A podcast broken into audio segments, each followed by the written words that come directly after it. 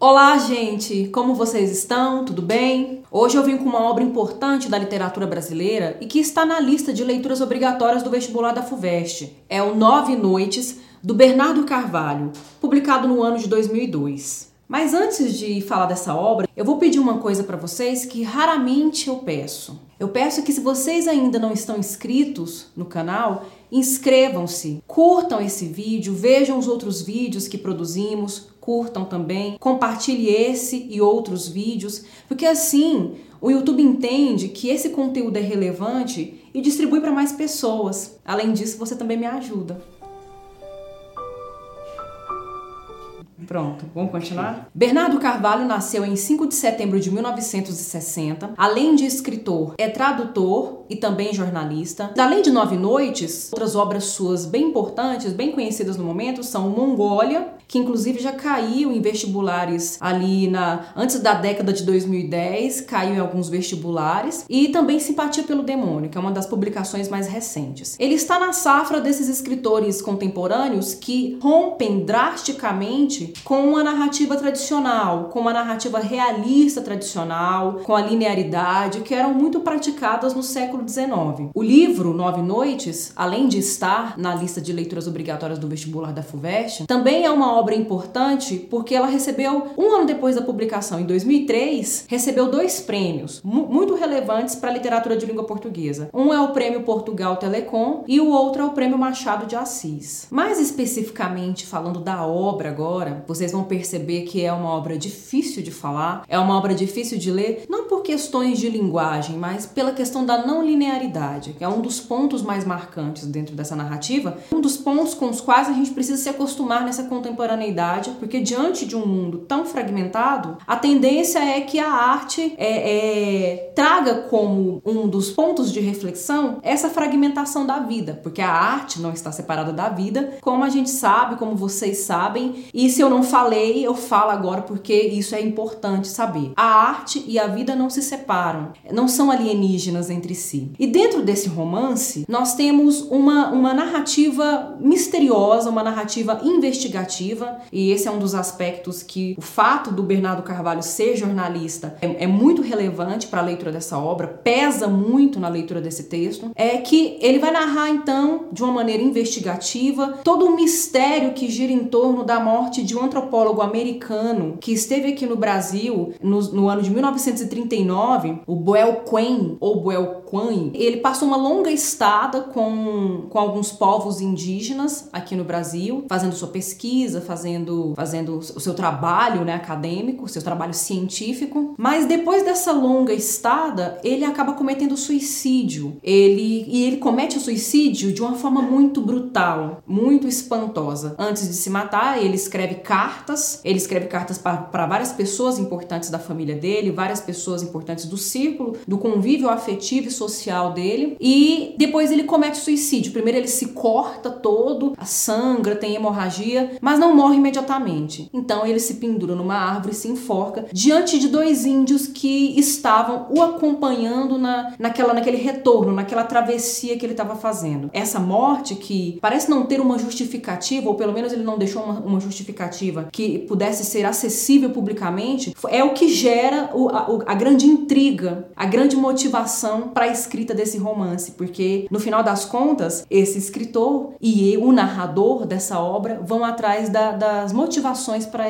essa morte. O mais interessante em Nove Noites é que essa história aconteceu de verdade, como eu falei no ano de 1939. Aliás, essa década de 30, entre 30 e 40, foi um, um, um período muito agitado e movimentado culturalmente aqui no Brasil, que era a era Vargas, e houve uma abertura para pesquisadores, sobretudo para pesquisadores antropólogos. Inclusive, nessa mesma época, o famoso antropólogo e filósofo Claude Lévi-Strauss esteve aqui também e ele chegou a conhecer o Boel Quan, mas ele só é mencionado dentro dessa obra. 62 anos depois desses terríveis acontecimentos tão misteriosos, o escritor leu um artigo no jornal falando desse Boel Quan, falando da morte, das circunstâncias de morte. Ele é rapidamente lembrado nesse artigo e isso é, acaba se tornando, aciona uma curiosidade e uma necessidade de investigação que vai parar nesse romance, que vai transformar essa investigação numa obra de ficção, que é o livro Nove Noites, dividida em 19 capítulos, e esses 19 capítulos apresentam a alternância de vozes. Nós temos dois narradores dentro dessa obra. O primeiro é um narrador que está no passado e ele é fictício. Dentro da obra ele é o Manuel Perna, um amigo do Bel Quen, e ele deixa na verdade cartas. É, ele, ele escreve cartas e ele vai, vai falando do último encontro que ele teve com o Buell antes do suicídio, e esse encontro durou nove noites. Então daí vem o título da obra. E o segundo narrador, que é uma espécie de biógrafo forjado dentro da obra, é a figura do jornalista que investiga, que vai atrás dessas cartas, que vai atrás de textos, que chega a vir ao Brasil, que chega a estar no Brasil, vai para o Tocantins, que é onde estava essa aldeia onde o Buell é, passou essa estada dele antes de suicidar-se. E nessa aldeia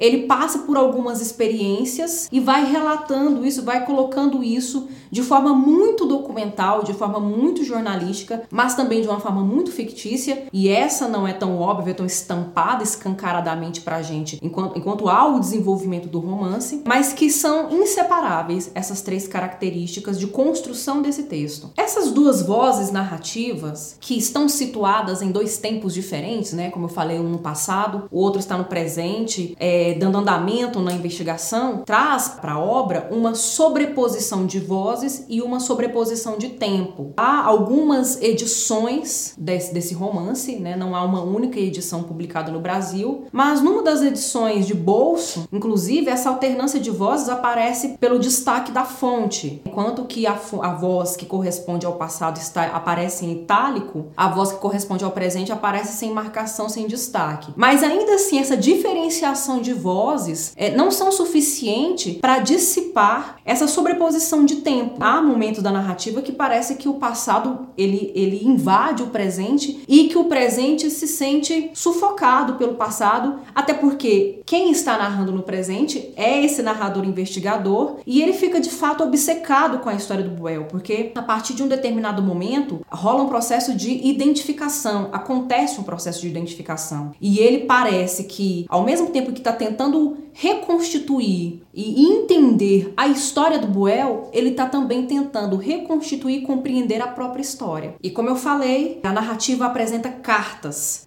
O Manuel Perna, inclusive, é um dos que escreve as cartas. O Buell deixou cartas antes de cometer suicídio. E o nosso narrador no presente encontra algumas cartas, mas três ficam inacessíveis para ele. Isso dá um estímulo maior, instiga ainda mais a curiosidade dele, a ponto mesmo dele sair da sua zona de conforto, de apenas uma pesquisa laboratorial, para ir devidamente ao local e tentar compreender, tentar entrevistar pessoas, tentar localizar essas outras três cartas que não estão acessíveis acessíveis que não estão disponíveis para ele, para ele conseguir montar essas peças do quebra-cabeça. E ao tentar juntar essas peças do quebra-cabeça, percebemos que, na verdade, esse autor, esse narrador, está diante de um grande mosaico, mas um mosaico muito difícil de reconstituir, que parece não, não ter uma forma tão plena, tão simétrica como costumam ser os mosaicos, né? O mosaico, quando você contempla de perto,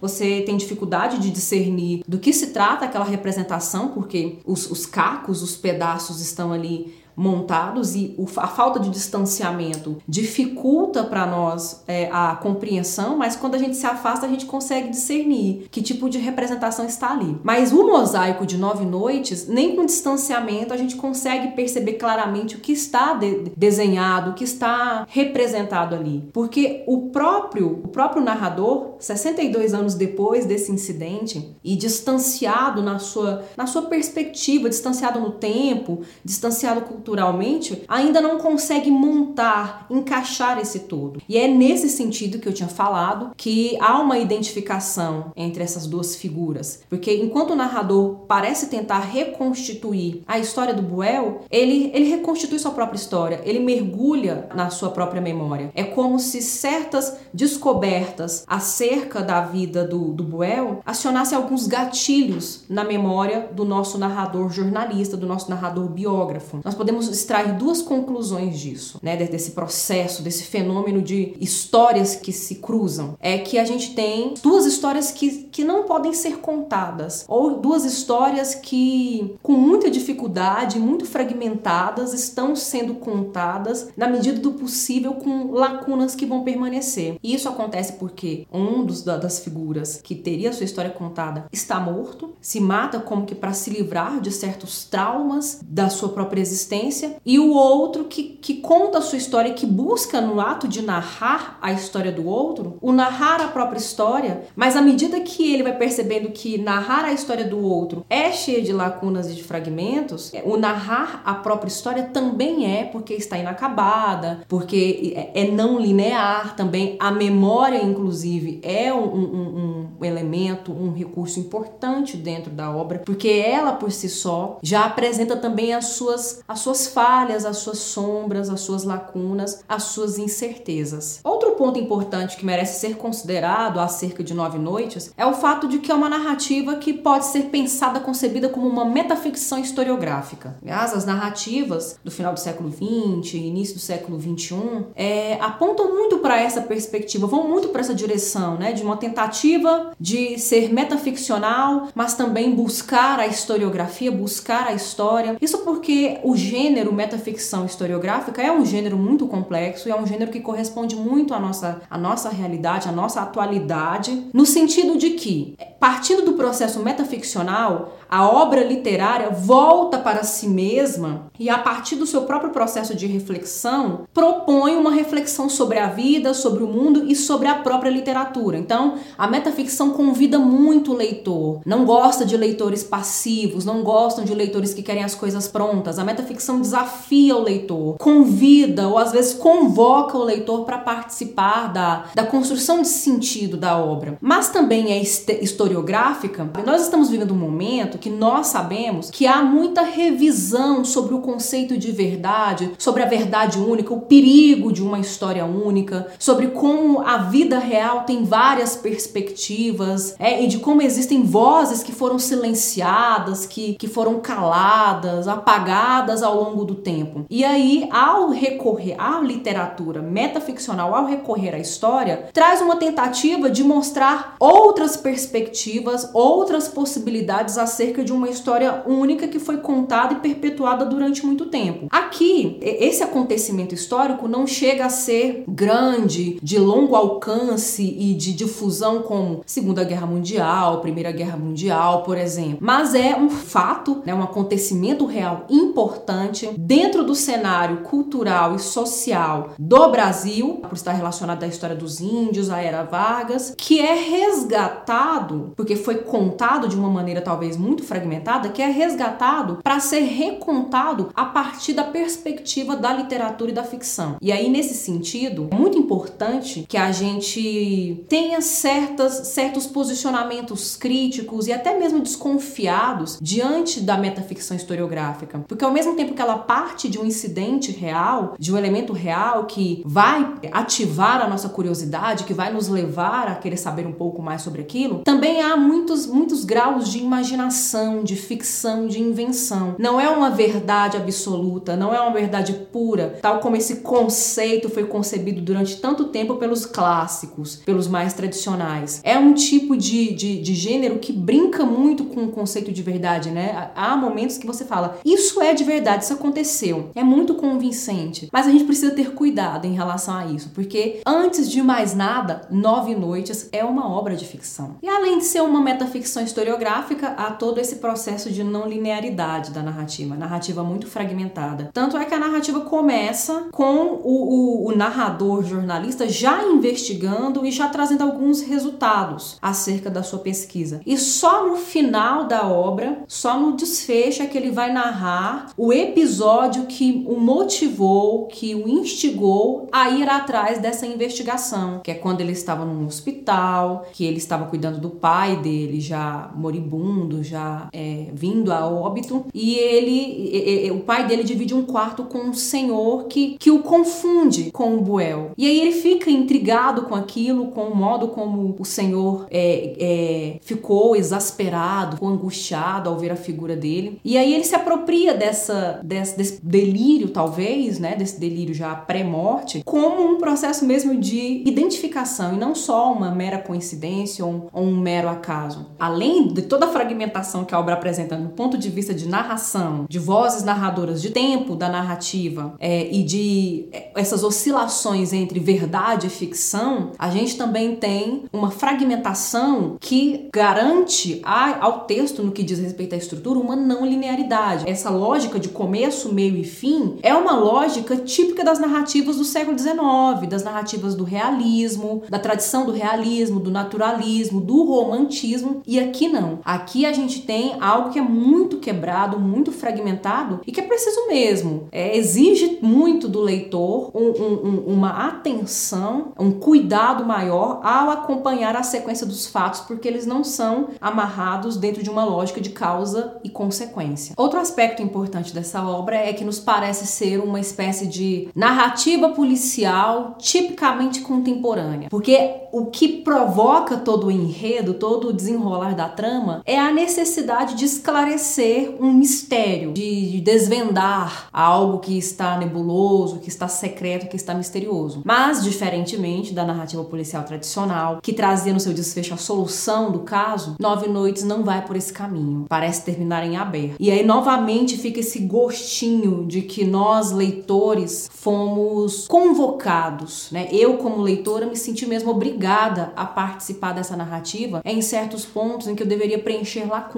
Mas isso também acaba ficando muito complicado dentro da obra, porque à medida que o narrador vai tentando preencher lacunas e não consegue, eu também, como leitora, fico na vaguidão, tentando preencher lacunas que no final das contas não encontro certezas dessas, desses preenchimentos no decorrer da obra. E aí, nesse sentido, essa obra traz um outro problema muito importante dentro da literatura contemporânea, dentro da literatura moderna, já que já traz essa, esse questionamento, essa discussão, que gira em torno da questão da memória. A memória não é algo que funciona 100%. A memória não pode ser recuperada em sua totalidade. É preciso, em determinados momentos, preenchermos com ficção, preenchermos com imaginação, com o que poderia ter sido, com o que a gente acha, sente, presume do que poderia ter sido, do que poderia ter acontecido. Aliás, isso já aparece ali no romance do século XIX do Machado de Assis, o Dom Casmurro, que é o nosso narrador, personagem Bento Santiago, em determinados momentos afirma que a memória não está mais funcionando 100%, mas como ele não quer deixar a história toda cheia de buracos, ele vai preencher com o poder que a imaginação dele tem. Aqui isso fica mais evidente ainda, mas o nosso narrador não preenche. Em alguns pontos ele não preenche. E de fato a gente fica com essa sensação de que a memória não não é possível reconstituir inteiramente a memória. Há coisas, há aspectos, há lembranças que ficam guardadas mesmo nas entranhas das nossas lembranças. Outro ponto que vale a pena ser considerado nessa obra e que talvez possa ser também um prato cheio para debate, para reflexão, é como as relações com os, o, dos homens brancos são estabelecidas com as comunidades indígenas. É, de que maneira ao longo da história da literatura brasileira e da cultura brasileira a nossa consciência se relaciona, tem se relacionado com os nativos dessa terra. E inclusive é importante notar como o índio é construído dentro dessa obra, porque a gente tem uma tradição romântica